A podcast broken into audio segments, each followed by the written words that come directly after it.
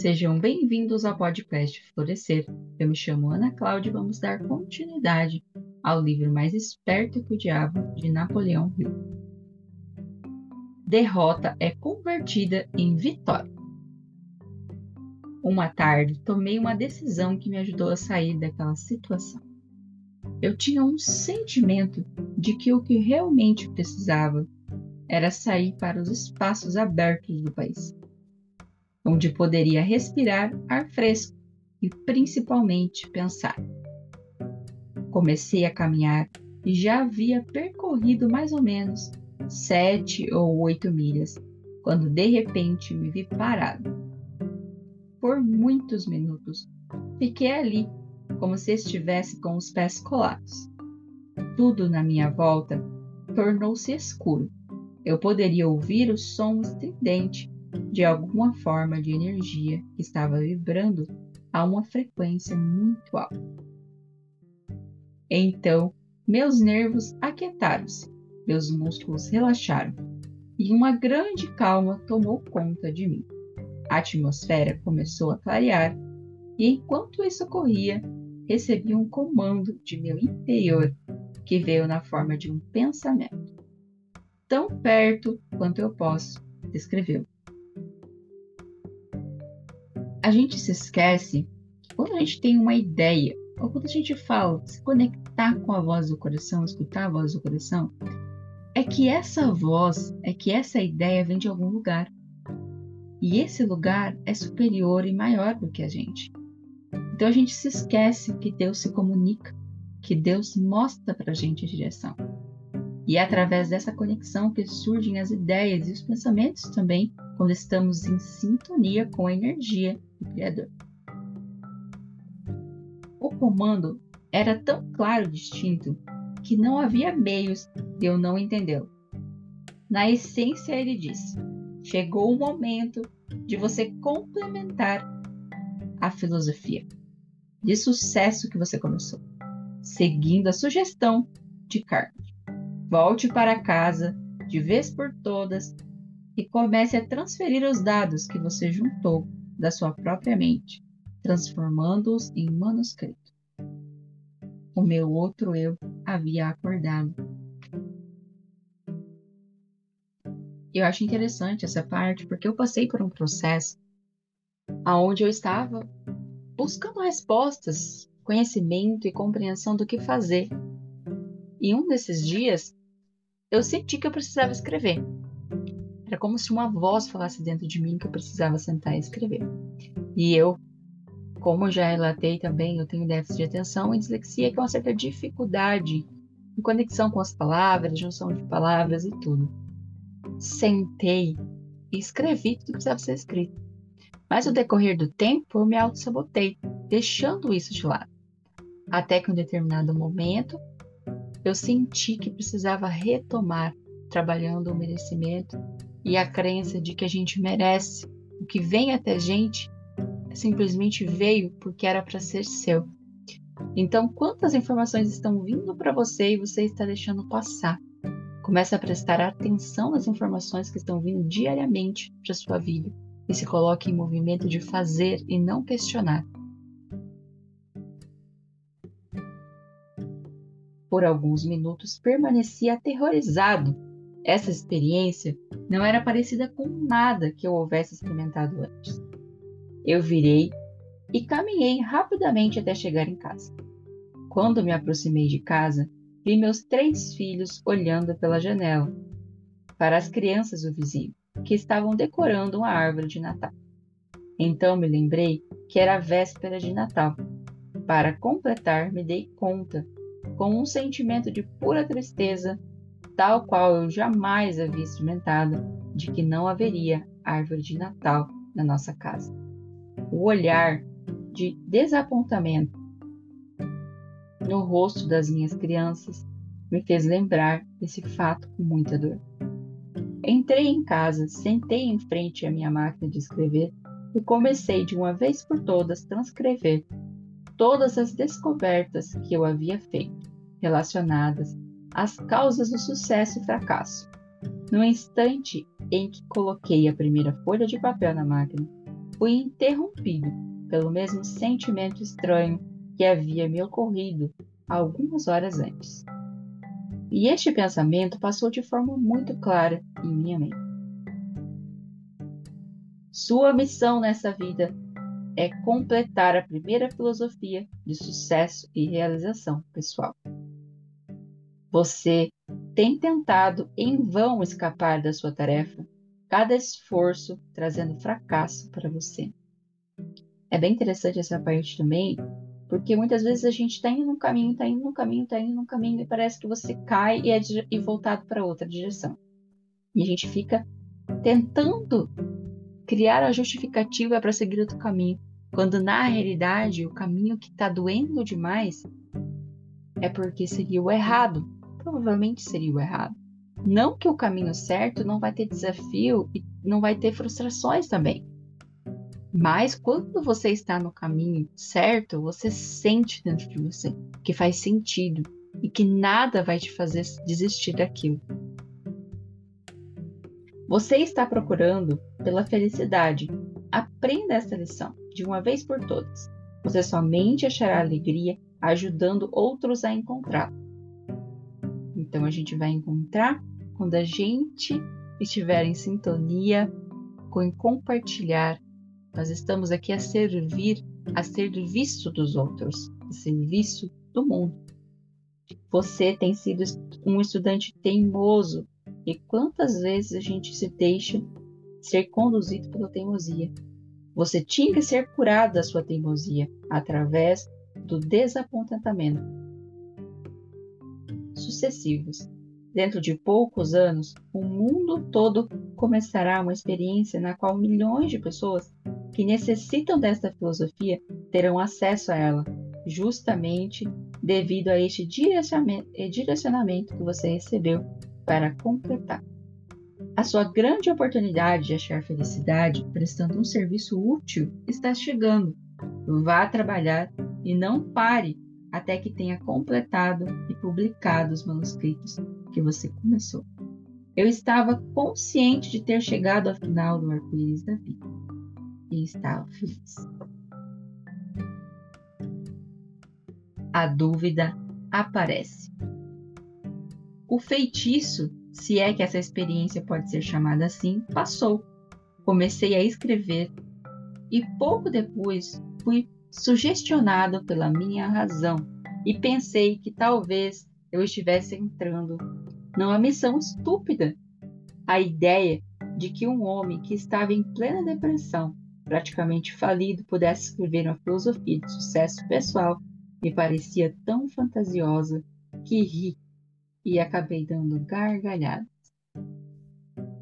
Muitas vezes a dúvida é o que atrapalha o fluxo da nossa vida. Porque se a gente não sabe o caminho a ser seguido ou a direção a ser seguida, tudo, qualquer coisa serve. E essa qualquer coisa nem sempre será boa e positiva para nós. Mas muitas vezes a razão também nos engana, porque a gente sai então do sentido perceber e da conexão, tentando criar respostas e justificativas para aquilo que simplesmente precisa ser feito. Me arrumei na cadeira, passei os dedos pelo meu cabelo e tentei criar um álibi que justificaria a minha própria mente que eu deveria tirar o papel da máquina de escrever antes de começar. Mas a vontade de continuar era muito mais forte do que o desejo de desistir, e acabei reconciliando com a minha tarefa e segui em frente. E é essa questão, quando a gente está no caminho certo, você não consegue desistir, porque tem algo dentro de você que grita para você continuar. Olhando aos eventos passados, agora sobre a ótica de tudo o que aconteceu, posso ver que essas pequenas experiências de adversidades pelas quais passei foram entre as mais enriquecedoras e lucrativas de todas, de todas as minhas vivências. Elas, na verdade, foram bênçãos, porque me forçaram a continuar um trabalho que finalmente me trouxe uma oportunidade para me fazer um mais útil ao mundo do que eu jamais teria sido caso tivesse sido bem sucedido em quaisquer dos planos objetivos anteriores. Então a gente precisa olhar como aprendizado as coisas que a gente vem vivenciando na vida. O mundo não quer te destruir, mas ele quer te lapidar. Por quase três meses trabalhei nesses manuscritos, finalizando-os durante o começo de 1924. Assim que os completei, me senti novamente compelido a voltar ao grande jogo dos negócios americanos. Sucumbindo ao meu desejo, comprei a Faculdade de Negócios Metropolitana e comecei a organizar os planos para aumentar a sua capacidade. No final de 1924, tínhamos desenvolvido e expandido, adicionando novos cursos. Havíamos dobrado os números considerando considerando o melhor momento da escola. Novamente, o germe do descontentamento começou a se fazer sentir em meu sangue. Mais uma vez, eu sabia que não poderia achar a felicidade nesse tipo de entendimento. Repassei o negócio aos meus sócios e fui para a plataforma de palestras. Falando sobre a filosofia de realização e sucesso pessoal para a organização pela qual eu havia devotado tantos dos meus anos anteriores. Uma noite estava marcado uma palestra em Canton.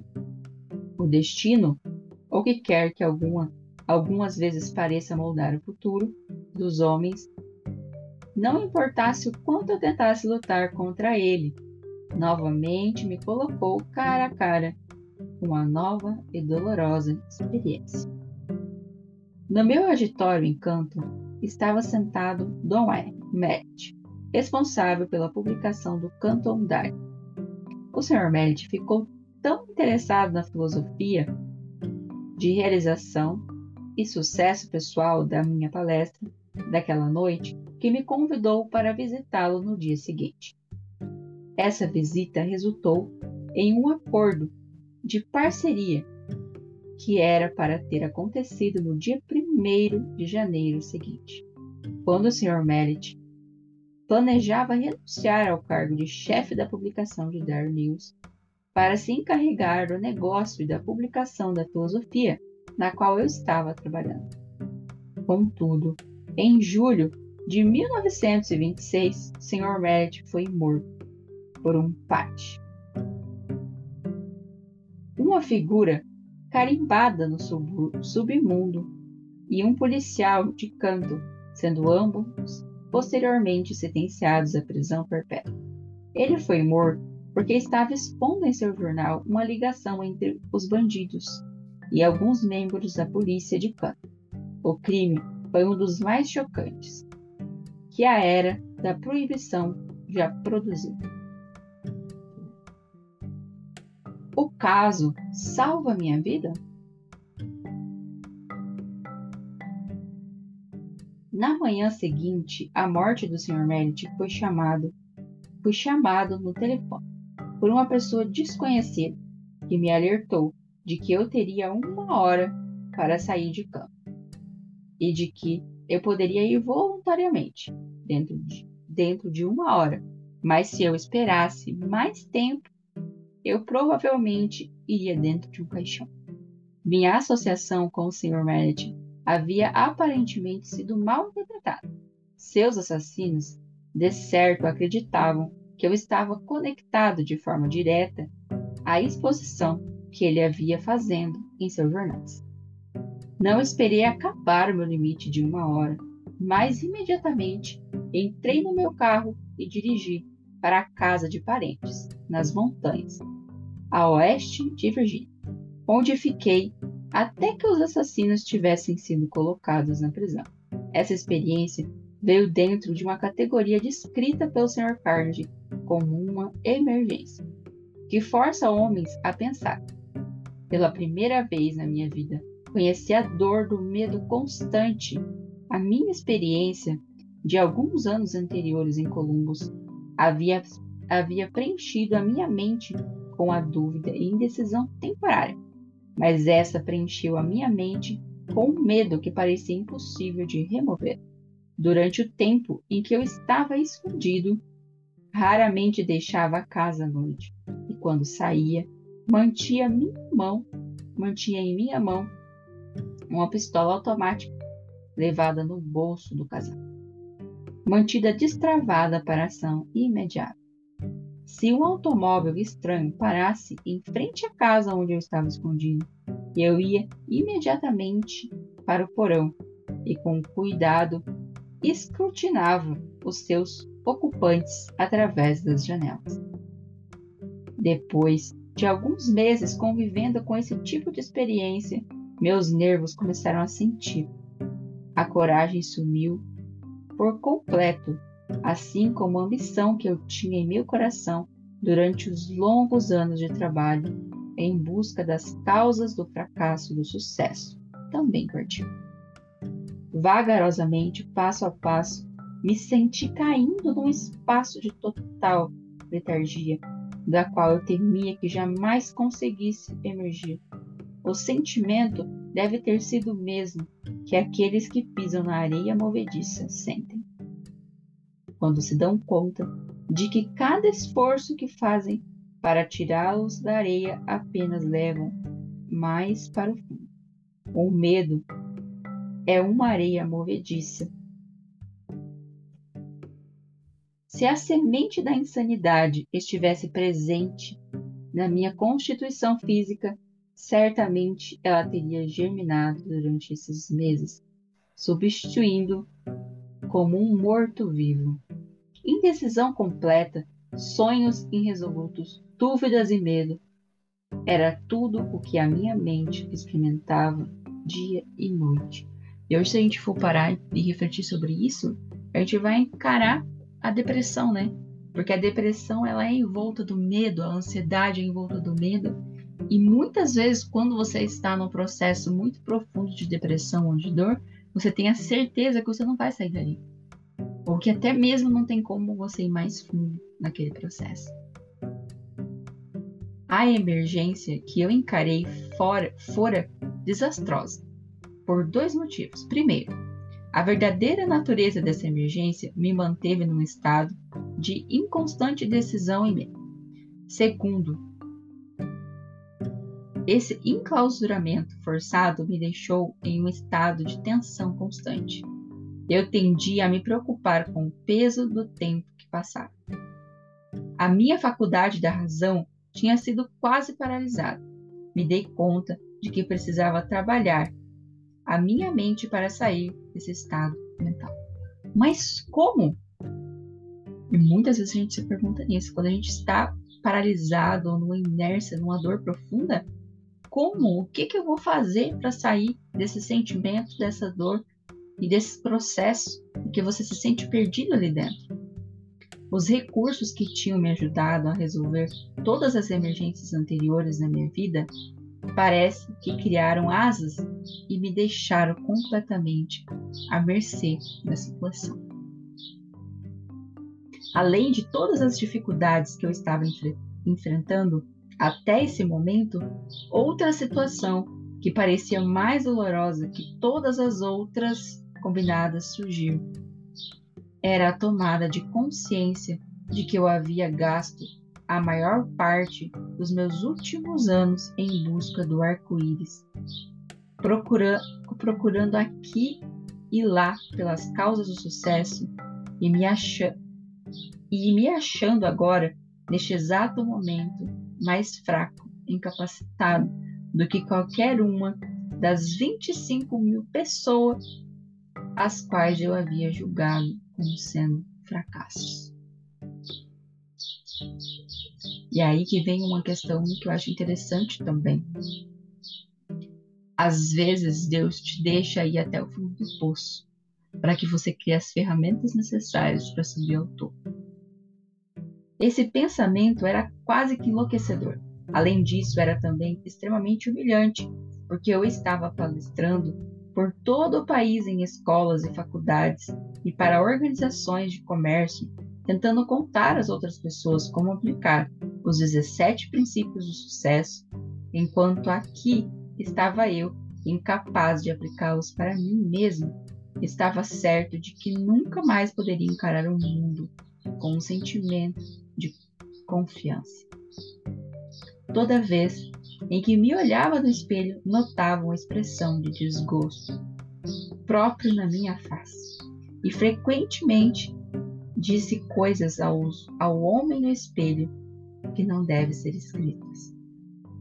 Eu havia começado a tomar o lugar na categoria dos charlatões que oferecem a outros um remédio para a cura que eles não conseguem aplicar com sucesso a si mesmos. Os criminosos que assassinaram o Sr. Matt foram julgados e mandados para a prisão perpétua. Por isso, seria perfeitamente seguro, considerando onde eles estavam, sair do meu esconderijo e novamente tocar o meu trabalho. Contudo, não conseguia sair porque agora encarava circunstâncias mais aterrorizantes do que aquela que havia sido criada pelos assassinos. A experiência destruía qualquer tipo de iniciativa que eu havia possuído. Eu sentia uma influência de tal modo depressiva que tudo parecia um pesadelo.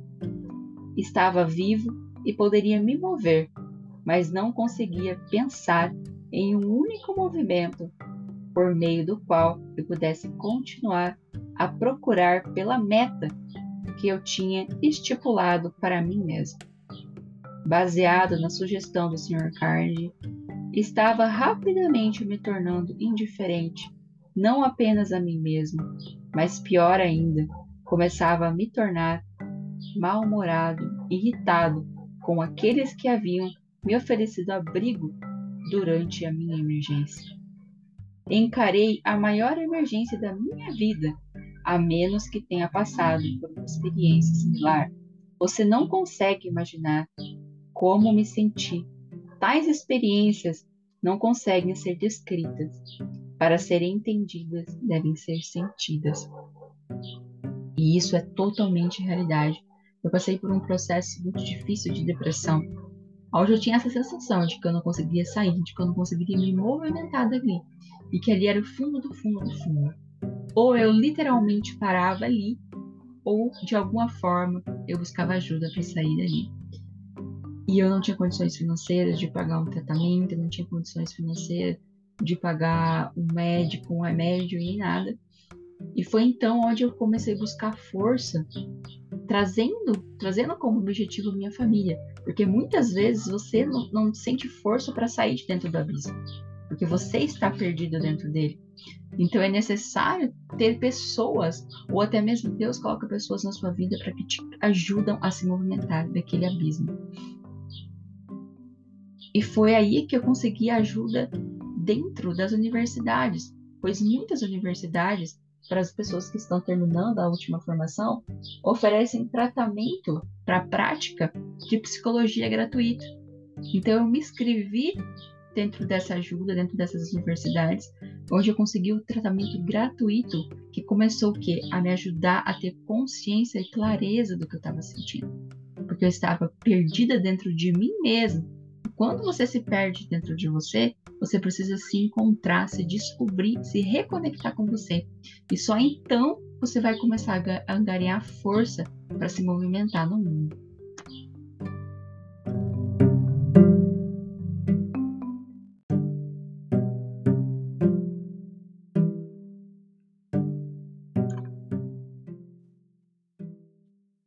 momento mais dramático da minha vida. A virada veio de repente. No outono de 1927, mais de um ano após o incidente de Canton, deixei a casa em uma noite e caminhei para o prédio da escola pública, que se situava no topo de uma montanha, acima da cidade. Eu havia chegado a uma decisão de lutar contra tudo aquilo, antes que a noite acabasse. Comecei a caminhar em volta do edifício, tentando forçar meu cérebro confuso a pensar com clareza. Devo ter dado centenas de voltas ao redor do prédio antes que qualquer coisa que se assemelhasse a um pensamento organizado pudesse cruzar a minha mente. Enquanto caminhava, repetia constantemente para mim mesmo: existe uma saída, eu vou achá-la antes de voltar para casa. Devo ter repetido essa frase mil vezes. Além disso, estava decidido a fazer exatamente o que eu estava dizendo a mim mesmo. Estava totalmente desgostoso comigo mesmo, mas ensaiei uma esperança de salvação. Então, como um raio, caí, cai de um céu, claro, uma ideia explodiu em minha mente, com tal força que o impulso fez com que meu sangue subisse e descesse das minhas veias de forma abrupta. Este é o período de teste. Você foi reduzido à pobreza e humilhado para que pudesse ser forçado a descobrir seu outro eu. Quantos testes a gente recebe e vivencia o tempo todo na nossa vida. Pela primeira vez em anos, recordei o que o Sr. Carnegie dissera sobre o outro eu. Nesse momento, lembrei-me que ele havia dito que eu descobriria este outro eu. No final do meu trabalho de pesquisa, pelas causas de fracasso e sucesso, e ainda recordei que ele disse que a descoberta normalmente viria como um resultado de uma emergência. Quando homens são forçados a mudar os seus hábitos e pensar formas de sair da dificuldade. Continuei caminhando ao redor da escola, só que agora eu estava flutuando inconscientemente. Parecia saber que estava para ser liberado da prisão que havia feito a mim mesmo. A partir desse momento, me dei conta de que esta grande emergência havia me trazido uma oportunidade não somente para descobrir o meu outro eu, mas também para testar a eficácia da filosofia de sucesso, que eu vinha ensinando a outros como sendo algo palpável e realizável. Brevemente, eu saberia se ela funcionaria ou não. Tomei a decisão de que ela não funcionasse. Eu a queimaria todos os manuscritos e nunca mais me sentiria culpado por tentar provar aos outros que eles eram os mestres de seus destinos, os capitões de suas almas. A lua cheia estava recém cobrindo o topo da montanha.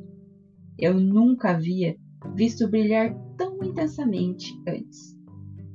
Enquanto o estava contemplando, outro pensamento cruzou a minha mente. Você tem mostrado às outras pessoas como dominar o medo como se superjurar, superpujar as dificuldades que surgem nas emergências da vida. De agora em diante você pode falar com autoridade, porque está a ponto de superar as suas próprias dificuldades, com coragem e objetivo, resoluto e destemido. Com este pensamento veio uma mudança na química do meu ser, que me elevou a um estado de euforia que eu nunca havia experimentado. Meu cérebro começou a clarear e o estado de letargia no qual ele se, encontra se encontrava começou a passar. A minha razão passou a trabalhar novamente. Por um breve momento estava feliz pelo privilégio de passar por longos meses de tormento, já que a, que a experiência me ofereceu a oportunidade de testar a eficácia dos princípios de sucesso, os quais eu havia pesquisando de forma in, inexorável. Quando este pensamento surgiu, parei, uni meus pés, saudei. Eu não sabia o que ou quem, e fiquei rigidamente em estado de meditação por muitos minutos. Isso parecia, de início, uma atitude boba, mas enquanto eu estava lá, de pé, naquele estado, outro pensamento cruzou a minha mente, em forma de uma ordem que era tão breve e instantânea quanto uma ordem dada por um comandante militar a um subordinado. A ordem dizia: amanhã, entre no seu carro, dirija-se até Filadélfia. Lá você receberá ajuda para publicar a sua filosofia de sucesso. Não havia nenhuma forma de explicação, qualquer tipo de modificação da ordem. Tal logo recebi. Tal logo a recebi Caminhei de volta para casa, fui para a cama e dormi profundamente, com uma paz espiritual tal que não experimentava havia mais de um ano. Quando acordei de manhã, na manhã seguinte, me levantei da cama e imediatamente comecei a fazer as malas para a viagem a. Minha razão me dizia que eu estava embarcando numa missão sem sentido. Que eu que eu poderia conhecer, quem eu poderia conhecer na Filadélfia, que pudesse me ajudar financeiramente a publicar oito volumes de livros a um custo de 25 mil dólares? Eu me questionei. Instantaneamente ouvi a minha mente, ouvi em minha mente a resposta para essa questão de forma tão clara, como se as palavras tivessem sido ditadas em meu ouvido. Você agora está seguindo ordens em vez de ficar fazendo perguntas, ou se o outro eu estará no o seu outro eu estará no comando durante toda esta viagem. Havia outra condição que parecia fazer minha preparação para ir a Filadélfia algo que beirava o absurdo. Eu não tinha dinheiro. Esse pensamento mal me havia ocorrido quando meu outro eu explodiu, dando uma ordem enfática. Peça para o seu cunhado 50 dólares e ele emprestará para você. A ordem parecia definitiva e final. Sem qualquer hesitação, segui as instruções. Quando pedi dinheiro ao meu cunhado, ele disse: Claro, certamente vou, vou lhe emprestar os 50. Mas se você vai para tão longe, seria melhor levar 100 dólares. Agradeci a ele e disse que 50 dólares seriam suficiente. Sabia que não bastava, que não bastava mas esta era a quantia que meu outro eu havia me ordenado a pedir, e foi exatamente isso que eu fiz. Eu estava bastante aliviado quando me dei conta de, meu, de que meu cunhado não ia me perguntar por que eu estava indo a Filadélfia. Se ele soubesse tudo o que havia se passado pela minha mente na noite anterior, talvez pensasse que eu deveria ir para um hospital em vez de sair em busca de um pote de ouro no final do arco-íris. Então, eu achei muito incrível até essa passagem, porque ele escutou tudo aquilo que estava vindo para ele. Ele poderia ter entrado só na razão, só no julgamento, só no questionamento e não ter feito o movimento que ele fez. Mas ele escutou o outro eu. Esse outro eu é o nosso eu superior, é a nossa alma, é o nosso coração, é o nosso tudo que sabe o que está fazendo aqui. E ele não entrou em julgamento, em questionamento. Por mais que a razão veio à tona, ele escutou o que, ele, o que precisava ser feito. E o decorrer do livro vai ser muito interessante, porque você vai compreender onde ele chegou, escutando o que ele precisava escutar e fazendo a ação que precisava ser feita. E eu quero agradecer muito por você ter escutado esse podcast. Quero trazer para você que você é especial e que há um lugar muito especial para você aqui no mundo. E que certamente você está se encontrando e irá encontrar sua jornada. Muito obrigada.